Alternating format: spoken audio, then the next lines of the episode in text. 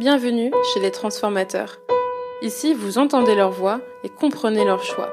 Inspirez-vous de celles et ceux qui dépensent leur énergie et qui potentialisent celle des autres dans des projets transformants pour notre système de santé.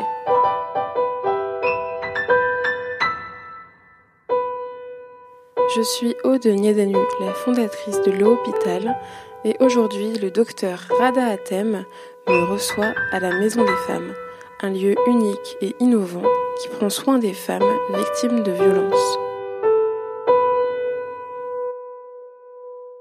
Bonjour, je m'appelle Rada Atem, je suis médecin. Ma spécialité, c'est la gynécologie obstétrique. Et puis, depuis quelques années, j'ai euh, modifié mes, compétences. J'ai essayé de les élargir, notamment en devenant euh, un peu chef d'entreprise et éleveuse de fonds pour une structure que j'ai fondée en 2016 et qui me tient à cœur et qui m'occupe énormément, la Maison des femmes de Saint-Denis où nous sommes. Quand tu as démarré tes études, qu'est-ce qui t'a motivé à faire médecine? J'étais comme tous les ados à la recherche d'un métier qui ait du sens. C'est évidemment un âge où on est très enthousiaste, très euh, idéaliste. Et quoi de plus signifiant que de soigner son prochain? Donc médecine euh, était euh, un choix presque de paresse. On est, on est sûr d'être utile quand on est médecin, c'est formidable. Et pourquoi gynéco alors? Alors la gynéco c'est venu après, c'était pas du tout une spécialité à laquelle j'avais pensé avant. J'étais plus intéressée par euh, les enfants, la psychiatrie. Euh. et puis puis j'ai fait comme tout le monde un stage. Hein. c'est dans nos stages, je pense qu'on choisit nos orientations. J'ai fait un stage dans une maternité, j'ai trouvé ça fascinant et euh, j'ai choisi cette spécialité-là très précisément. Alors, entre le moment où tu as démarré ta carrière de gynéco et le moment où tu as créé la Maison des Femmes, euh, qu'est-ce qui s'est passé? D'abord, j'ai été interne. C'est une période euh, intense et puis euh, un peu, non pas ingrate. Bon, on change de stage tous les six mois, mais ça permet d'appréhender beaucoup de d'hôpitaux différents, d'organisations différentes, de, de, chefs différents. Ça permet de choisir les chefs auxquels on a envie de ressembler et ceux auxquels on ne voudrait jamais ressembler. Alors, c'est quoi un chef à qui on veut ressembler? Bah, moi, j'ai eu la chance de rencontrer des gens comme euh, le professeur Chavigné, des chefs de clinique, des praticiens hospitaliers, des chefs de service, que j'ai trouvés profondément humains, engagés à leur manière, euh, très attentifs euh, à, à, la santé des femmes, mais, mais dans, dans un sens très large, c'est-à-dire leur santé, leur bien-être, le respect de leur personne, leur humanité. Et, et c'est évidemment plus à ces gens-là que j'avais envie de ressembler que à certains chefs de service que j'ai pu rencontrer qui étaient euh, autoritaires, euh, aigris, colériques, euh, humiliants. Et, et cela évidemment servait d'anti-modèle, mais on a toujours besoin d'anti-modèle. Donc j'ai voilà, j'ai grandi euh, dans ma spécialité, j'ai essayé d'acquérir des compétences techniques et aussi des compétences euh, humaines, puisque euh, dans le lien avec le patient, il n'y a pas que la technique. Il faut déjà entrer en, relation avec ce patient. Il faut, euh, et ça c'est quelque chose que que j'aime toujours autant, c'est que le patient vous choisisse. C'était rien ne me fait plus plaisir que quand une femme va me dit qu'est-ce qui va m'opérer? Et quand je réponds bah moi, elle me dit oh super et je me dis ça y est, elle a le lien de confiance s'est noué. Et ça, je crois que c'est vraiment une partie importante de notre travail qui est de d'expliquer, de rassurer, de donner confiance pour que les gens se sentent en fait euh, pris en charge. Et puis ensuite, j'ai exercé des, des, fonctions plus encadrantes comme euh, ben, chef de clinique. Et puis ensuite, j'étais assez vite chef de service à la maternité des Bleuets. Et ça, ça m'a permis de, de, voir que mon goût pour le management finalement était, était réel et que euh, j'arrivais peut-être petit à petit à, à, mener ma barque comme j'en avais envie, c'est-à-dire à embarquer des équipes euh, vers des organisations qui moi me conviennent euh, toujours en essayant évidemment de, que ce soit au bénéfice des femmes. Et j'ai trouvé cette dimension animation d'équipe euh, tout aussi passionnante que l'exercice de la médecine, qui est un exercice plus plus intime. Donc j'ai essayé de, de, développer cette compétence euh, managériale et aussi de mettre en, en place des projets Par exemple, au Bleuet, on a créé un centre de FIV qui n'existait pas. Et c'était l'occasion de travailler entre un, laboratoire euh, privé et un hôpital euh, privé participant au secteur public. C'était assez innovant. Et l'expérience a montré que ça marchait très bien. Donc ça donne un peu des ailes de se dire ouais ça ça marche. Après on s'est paxé avec l'hôpital Trousseau. Ça aussi c'était très nouveau. Un hôpital, euh, un ESPIC comme on dit aujourd'hui, et l'assistance publique. C'était un peu tout le monde avait prédit que Goliath allait manger David mais Goliath n'a toujours pas mangé David. Et les Bleuets euh, vivent aujourd'hui leur vie de, de, maternité un peu alternative. Ensuite, j'ai été militaire dans un hôpital. Et puis ensuite, je suis arrivée ici à Saint-Denis pour à nouveau exercer des missions de chef de service. Et, et là encore, ce qui m'intéressait, c'était, ben, c'est toujours de, de rajouter ce qui me paraît manquer c'est ça aussi qui me, moi, me fait bouger, c'est de me dire bon, je suis là, euh, qu'est-ce qu'on offre aux gens, ça, ça, ça, c'est super. Ah tiens, il y a pas ça. Bah, on pourrait peut-être le mettre. Et c'est comme ça qu'on a recréé ici un centre de FIV, recréé un centre de prise en charge des cancers du sein. Et euh, le dernier bébé, bah, c'était la maison des femmes. Et d'ailleurs, euh, peut-être que des auditrices ou auditeurs ne savent pas ce que c'est que la maison des femmes, donc peut-être que tu peux aussi nous expliquer un peu en quoi ça consiste. Bah, c'est une unité de soins, hein, parce que en tant que médecin, je ne saurais pas faire grand-chose d'autre. C'est un lieu où on accueille euh, les femmes vulnérables et victimes de violences, et on leur propose des parcours de soins. Donc c'est de la consultation, c'est uniquement euh, euh, en journée, c'est pas du tout de l'hébergement, même si on s'appelle maison. Et on a trois parcours de soins. Un parcours dédié à la santé sexuelle, ça veut dire euh, avortement, contraception, contraception d'urgence, euh, dépistage des maladies sexuellement transmissibles, mais aussi prévention. Euh, prévention dans les lycées, dans les, collèges, prévention dans les entreprises, accueil des adolescents. Ça, c'est des dimensions auxquelles on tient beaucoup. On a une autre, un autre parcours de soins qui est autour des mutilations sexuelles donc euh, dépistage, euh, euh, conseil, prise en charge, euh, chirurgie si besoin. Et enfin, une unité violence conjugale et intrafamiliale qui inclut les violences sexuelles, donc viol, inceste.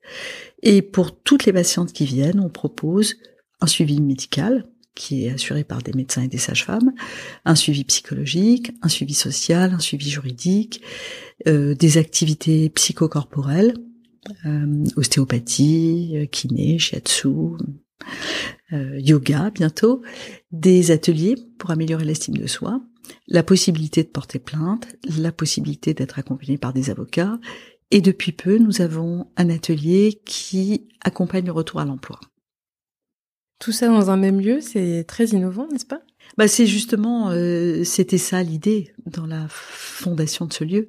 C'était le guichet unique, c'était la, la femme au centre, comme dans beaucoup de structures, et euh, tous les services dont elle a besoin pour sortir de sa vulnérabilité ou des violences qui l'enferment à disposition, euh, facilement accessible, parce que c'est très hum, connu que pour une femme euh, qui, qui est dans une situation de, de, violence, la sortie des violences impose tellement de démarches, tellement d'interlocuteurs différents, que c'est parfois mission impossible et qu'elle va baisser les bras. Alors que si tout est sur place, qu'on la laisse décider, choisir, c'est quand elle veut, comme elle veut, c'est pas nous qui décidons, mais nous sommes là, eh bien, euh, elle se saisira de tout ça au moment venu. Oui, il y a quelque chose qui m'a frappé quand je suis arrivée tout à l'heure et que je t'attendais. Euh, bon, déjà, de l'extérieur, la Maison des Femmes, c'est extrêmement coloré. Ça ressemble pas du tout à un hôpital. T'as vu, on a fait exprès. Tu sais, quand je te dis les, les contre-modèles, je ne veux pas ressembler à un hôpital. Oh, mais de l'extérieur, on peut pas du tout s'en douter. On dirait même que c'est un jardin d'enfants, je pense, tellement c'est coloré. c'est ça. Une crèche. Et même à l'intérieur, euh, en fait, on se sent vraiment à la maison, quoi. C'est c'est c'est une architecture qui fait pas du tout, euh, enfin, qui qui ressemble pas du tout à un hôpital. Non, alors que tu vois, là, nous sommes dans un bloc opératoire. L'air de rien. Non, non, c'est volontaire, ça a été pensé pour, et ça a été pensé pour que justement les femmes, au lieu de se sentir dans, dans un environnement hostile, euh, froid, technique, euh, se sentent dans un environnement hyper chaleureux, ce qui fait que même quand tu vas ben, leur faire une IVG ou leur proposer une chirurgie du clitoris, euh, elles vont elles vont se laisser convaincre parce que c'est c'est pas flippant. C'est ce qu'on on le ressent, c'est pas flippant. Il y a même pas l'odeur de l'hôpital. Non, bah, je déteste cette odeur.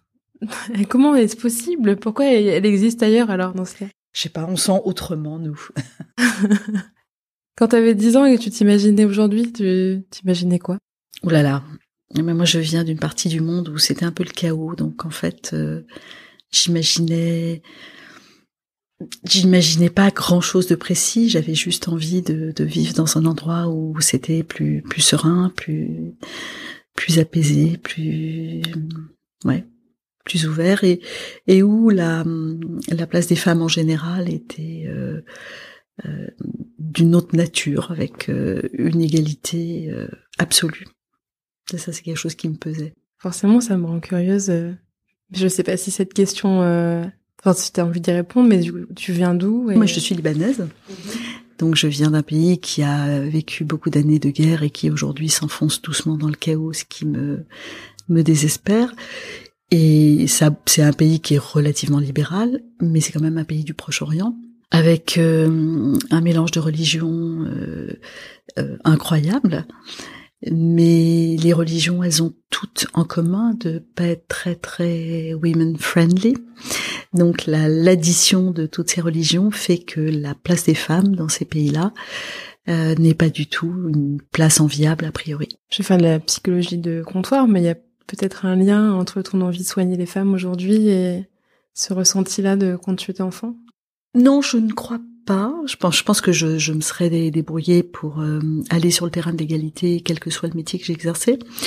Après, il y a peut-être un lien entre avoir connu la guerre et devenir médecin. Oui, ça, je pense que ça, c'est de la psychologie de comptoir, mais qui fonctionne. Comment on transforme une expérience aussi difficile en quelque chose de positif? Je crois que c'est ce que nous faisons tous les jours, nous pauvres humains, mortels, empêtrés dans nos vies qui sont pas toujours euh, super épanouissante, on essaye, on essaye péniblement de transformer notre quotidien en quelque chose de, de plus généreux, de plus positif, de, de plus inclusif, et c'est le travail de toute une vie. Alors si euh, des personnes qui nous écoutent euh, remarquent ou soupçonnent qu'une personne, euh, une femme autour d'eux pourrait avoir des difficultés, quels sont les premiers gestes? Comment on devrait réagir? On devrait toujours être attentif, mais pas que pour les violences. On doit toujours être attentif à ce que ce que traversent nos, amis, nos voisins, nos collègues. Et quand on est un tout petit peu euh, euh formé à, à voir, on voit tout de suite quand euh, quelqu'un ne va pas très bien. Et là, le sujet, c'est de lui poser des questions. C'est pas d'être intrusif, c'est pas d'obliger les gens à vous raconter leur vie quand ils n'en ont pas envie. Mais dire à quelqu'un je vois que ça va pas et est-ce que tu veux qu'on en parle, c'est déjà énorme parce que tellement de personnes ne se sentent ni comprises, ni écoutées, ni crues, que ce simple, cette simple main tendue peut faire la différence. Et après, bien sûr, si la personne a envie de, de vous faire part de ses difficultés, pour ne pas se sentir complètement euh, démuni, il faut pouvoir l'orienter. Donc là, l'orienter vers une association, lui donner des conseils, euh, lui dire qu'on sera là quand elle aura besoin, que même si on est sa collègue de bureau, si un jour elle a besoin de partir au milieu de la nuit parce que ça ne va pas du tout, eh ben elle peut nous appeler et qu'on lui ouvrira la porte. Rien que ça, elle le fera peut-être jamais, mais c'est un très grand réconfort. Est-ce que tu, là, depuis que la Maison des Femmes euh, existe, euh, il y a un parcours d'une femme en particulier qui t'a marqué ou une, histoire que tu aurais envie de partager? Il y a plein de parcours qui nous ont marqués, mais euh, j'aurais peut-être envie de parler de Fatima, qui est une patiente que j'ai rencontrée quand elle avait 15 ans, qui avait fui son pays, qui avait fui un mariage forcé atroce, qui avait traversé euh, l'Afrique comme le font aujourd'hui les migrants et qui était arrivé donc mineur, perdu, euh, totalement euh, en stress et qui a été recueilli par l'aide sociale à l'enfance et qu'on m'a amené parce qu'elle était excisée et que voilà c'était un sujet très douloureux pour elle et qui donc ça fait maintenant euh, un peu plus de trois ans que nous avons accompagné, que nous avons vu reprendre confiance en elle, euh, euh, reprendre des études, se s'insérer dans la vie française qui pour elle était quand même particulièrement exotique, et aujourd'hui avoir tellement de force qu'elle en est à recruter ses copains dans les foyers pour les amener ici, pour qu'on leur fasse des séances d'éducation à la santé sexuelle et affective. Donc moi je dis respect. Elle est devenue une ambassadrice carrément. Carrément. c'est magnifique. Ouais, c'est une belle histoire. Euh, j'ai l'impression des quelques interviews que j'ai pu faire avec les gens transformateurs que une personne qui se décide à transformer, souvent ça naît d'une frustration, d'un manque. Euh, Est-ce que c'est vraiment le cas pour toi? Est-ce que c'est parce qu'il manquait la maison des femmes que tu as décidé de la créer? Ah, je parlerai pas de frustration, mais je pense qu'on a, en tout cas dans la, dans la médecine, on a tous une vision idéalisée du soin.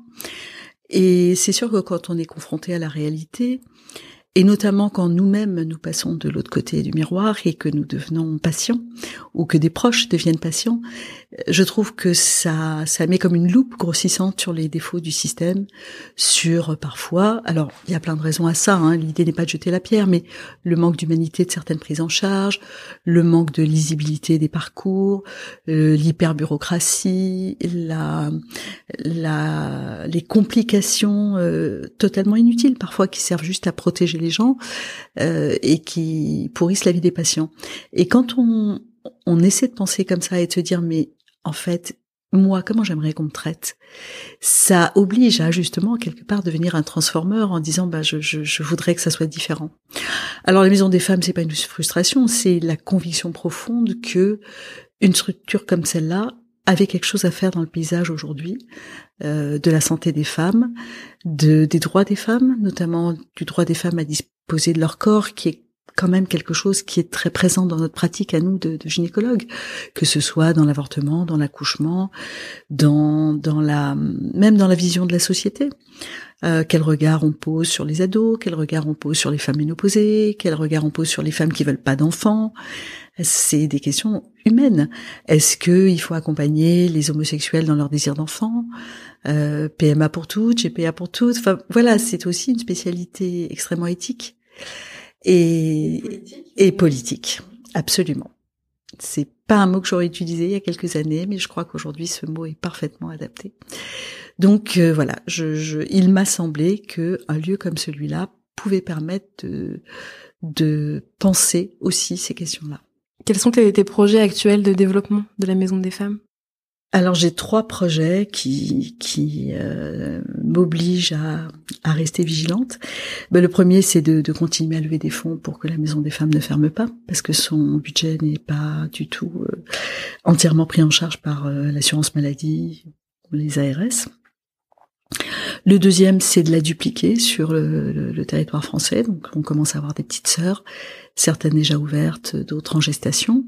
Et là, euh, très récemment, un petit projet qui est une espèce de prototype d'un un lieu d'hébergement et d'accompagnement de, très jeunes femmes, 18-25 ans, sans enfants, euh, soit migrantes, soit euh, sorties de leur famille pour des raisons de violence intrafamiliale, et qu'on va héberger avec euh, l'aide d'une association, bien sûr, dans un hôtel à Paris, en leur proposant aussi un accompagnement médical, social. Euh, éventuellement, j'essaie de trouver aussi des femmes pour les mentorer. Bref, une petite expérimentation euh, à taille humaine, comme je les aime, et, et on verra. Alors, ces femmes qui pourraient les mentorer, est-ce que tu veux en profiter pour je, je, passe un appel à, à, des femmes qui qui sont euh, suffisamment sensibilisées euh, à cette thématique, qui auraient envie de donner un peu de leur temps, euh, de leurs compétences, de leurs conseils pour marrainer, par exemple, chacune des jeunes filles que nous hébergerons dans cet hôtel. Parce que je pense que c'est extrêmement important, notamment chez cette euh, euh, dans cette classe de jeunes femmes parce que en fait elles sont en rupture familiale totale soit qu'elles aient quitté leur famille euh, à, l'autre bout du monde parce que ce qu'on leur offrait était violent inadapté et que c'était pas possible. Soit que en France elles aient quitté leur famille parce que c'était aussi violent et inadapté. Et donc elles sont dans une grande solitude. Et, c'est très difficile quand on vit dans un foyer, dans une petite chambre, euh, et qu'on n'a personne en fait pour avoir de l'affection, du, du, contact humain. Ça vous pousse aussi à faire un peu n'importe quoi, à rechercher cette affection là où il faut pas. Et je pense que plus on, on a accès à ce genre de soutien, et plus ça peut vous servir de tuteur pour bien grandir. Est-ce qu'il y a d'autres moyens euh, de s'engager en tant que citoyen pour aider la Maison des Femmes? Alors on peut évidemment donner un peu de sous, parce que ça c'est quelque chose que nous savons toujours très très bien utiliser. Et puis quand on a des compétences un peu spécifiques euh, sur des sujets comme euh, les levées de fonds, la com, ou bien on, on aime bien produire des, des, outils de sensibilisation, des vidéos, des choses comme ça. Là, oui, on peut on peut venir nous voir pour nous proposer un petit peu de pro bono, mécénat de compétences. Quelle est la place, à ton avis, du bénévolat euh, dans notre société aujourd'hui et quelle place devrait avoir le bénévolat? Je pense que le bénévolat a une place essentielle parce que il apporte un supplément d'âme à beaucoup de gens qui en ont besoin. Et puis il permet d'être plus acteur, plus dans, plus citoyen, je pense. Après, le bénévolat a des limites, c'est-à-dire qu'on ne peut pas avoir une organisation robuste qui ne repose que sur des bénévoles, parce qu'on ne peut pas demander aux bénévoles la même chose qu'on demande à des salariés.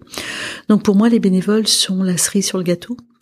Elles permettent de mettre de l'huile dans les rouages, elles permettent de faciliter la vie des gens qui sont au front.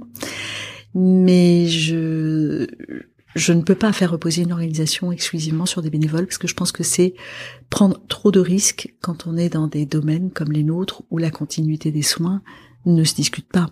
On peut pas dire à 15 femmes qui avaient rendez-vous un, jour avec une psychologue que, bah, comme elle est bénévole et qu'elle avait autre chose à faire, elle ne va pas venir. Ce n'est pas possible. Oui, c'est un sujet aussi d'engagement derrière. Complètement. Euh, un autre point qui m'intéresse beaucoup, euh, quand on décide de monter un projet comme celui-là, qui est très innovant, qui, est qui a quand même un gros gros projet. Euh, comment on sait par quoi commencer euh, Comment on prend la décision de se lancer Est-ce que tu avais déjà une équipe à ce moment-là? Comment ça s'est passé? Avant de se lancer dans un projet comme ça, il faut avoir une bonne dose d'inconscience et, de, confiance dans l'avenir. Parce qu'on y va un peu à l'aveugle. On a un peu une idée de ce qu'on voudrait, mais on n'est pas certain d'y arriver déjà, donc ça peut être beaucoup d'énergie pour rien, il faut l'accepter. Et, ensuite, il faut savoir euh, euh, créer petit à petit un réseau, un réseau de compétences, un réseau de soutien. Euh, le réseau de soutien, ça peut être des mécènes, ça peut être des politiques, ça peut être des, gens du monde associatif qui connaissent le sujet, et, et, ne pas hésiter à les solliciter autant que de besoin, ne serait-ce que pour euh, comprendre comment avancer il y a des moments où on se retrouve complètement bloqué euh, parce que euh, on ne trouve pas d'argent, parce qu'on n'arrive pas à avoir les autorisations, parce que les gens qui doivent euh, vous accompagner vous mettent des pots de banane. Ça fait partie du deal. Et donc, pour mener un projet à bien, il faut juste beaucoup d'acharnement, beaucoup de boulot et un peu de courage. Un petit peu. on met pas, enfin, j'ai pas mis ma vie en danger, il faut pas exagérer non plus. Par contre, euh, j'ai énormément bossé, ça c'est sûr, pour que les obstacles cèdent les uns après les autres. Avec, euh, je suis un pitbull quand il faut, et ça m'a été parfois utile.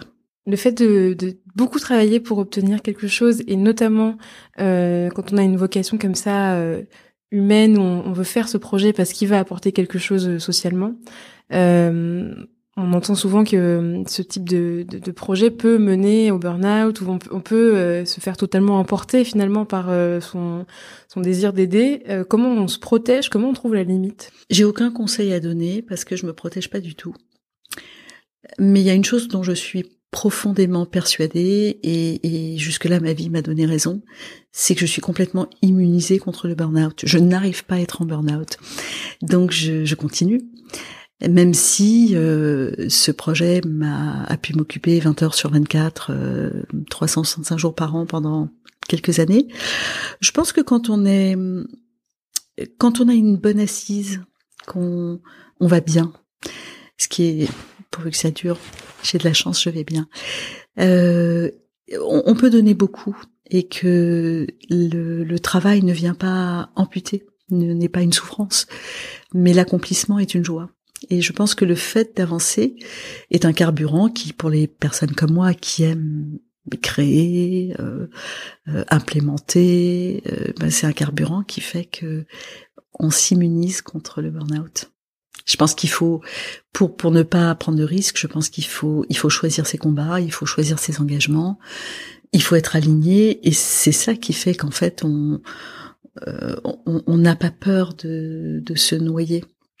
Et puis je pense que quand on a un tout petit peu de, qu'on se connaît bien, ce qui est le cas en vieillissant, on se connaît mieux.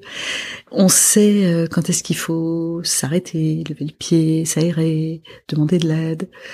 Euh, ça, ça permet aussi de ne pas sombrer. Alors, du coup, une personne qui nous écouterait, qui qui aurait un peu ce même caractère, qui aurait envie de lancer un, un projet transformant, quels sont tes conseils pour cette personne? Vas-y, N'aie pas peur, n'écoute pas les gens qui te disent "Oh là là, mais où est-ce que tu mets la limite entre ta vie perso et ta vie euh, pro euh, Est-ce que tu crois pas que t'en fais un peu trop?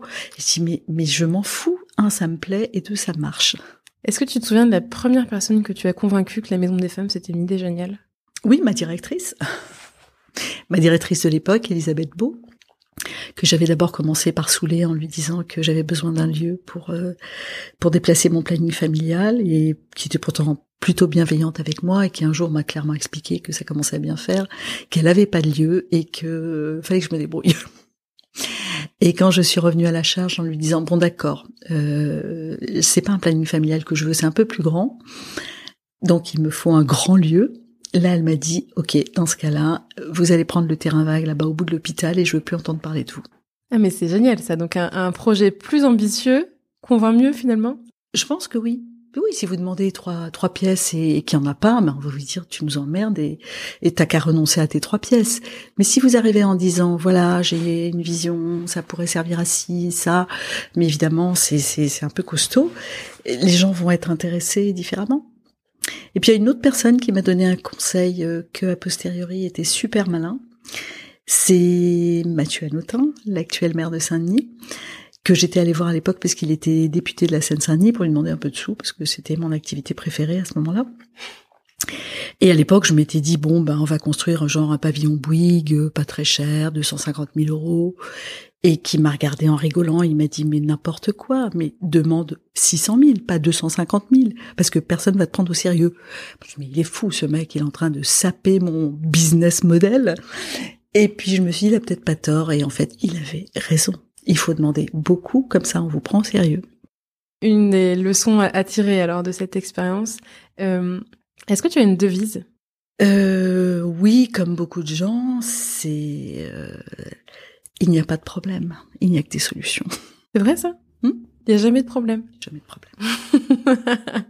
ah oui, là on sent avec toute cette positivité comment tu arrives à emmener tes équipes. Bah c'est sûr. c'est sûr, tu leur dis non mais là aujourd'hui vous êtes les uns sur les autres et vous en pouvez plus. Mais regardez, l'année prochaine on aura 250 mètres carrés de plus. Bon, ok, pendant un an, vous allez galérer, il va y avoir des travaux, euh, il va faire froid parce que les fenêtres vont être pétées. Mais dans un an, ça ira mieux. Et ça marche. Un optimisme contagieux. Contagieux. Et béat. Alors, en t'écoutant, je me demande aussi quel est ton rapport au risque. Ça dépend parce que je pense qu'il n'y a pas une seule sorte de risque. Euh, par exemple, si tu me demanderais le risque financier, comme me demande ma banquière, euh, je lui réponds toujours mais zéro risque, ça va pas la tête. Je suis pas du tout une joueuse, une investisseuse, euh, la bourse m'ennuie, enfin voilà, c'est vraiment pas mon truc. Par contre, prendre des risques pour faire, faire vivre des projets, le seul risque que je prends, c'est de me planter. Bon, bah, c'est pas très grave. J'aurais appris quelque chose, comme disait, je sais plus qui, Confucius. Est-ce qu'il y a un livre, un film, euh, une musique, une œuvre d'art qui t'inspire particulièrement, qui t'a marqué? Ouh là là, comme ça, à brûle pour point, il y en a, il y en a des tonnes. Une musique, je dirais toute l'œuvre de Léonard Cohen. Allez, on va voir large. Et, Serge Gainsbourg, tu vois, comme ça, hein. personne, il n'y a pas de jaloux. Euh, des films, euh, Le Patient anglais. On reste dans la thématique. Et puis Mary Poppins aussi. C'est vachement bien Mary Poppins. C'est mes préférés. C'est vrai? Ouais. Elle est fantastique cette femme. Je l'ai regardé tellement de fois quand j'étais enfant. Elle est géniale ce film. Je, je suis d'accord. Voilà. Et puis non, ben il y a, y, a y a, des femmes qui sont fascinantes. Euh, euh, Marie Curie évidemment, et puis euh, Alexandra David Niels dont j'ai lu récemment la biographie. Je savais qu'elle avait beaucoup de courage et qu'elle avait une vie incroyable, mais enfin une femme qui va euh, explorer l'Asie après s'être mariée et qui reste 30 ans à crapahuter euh, dans l'Himalaya en envoyant des lettres d'amour enflammées à son petit mari qui l'attend au foyer, j'ai trouvé ça quand même assez fascinant. Donc non, non, mais nous sommes entourés de transformeurs inspirants. Bon, ma dernière question à chaque épisode, euh, c'est à ton avis, euh, quels sont les prochains ou prochaines euh, transformateurs ou transformatrices qu'on devrait inviter? Eh bien, tu pourrais inviter ma petite Fatima. Avec plaisir.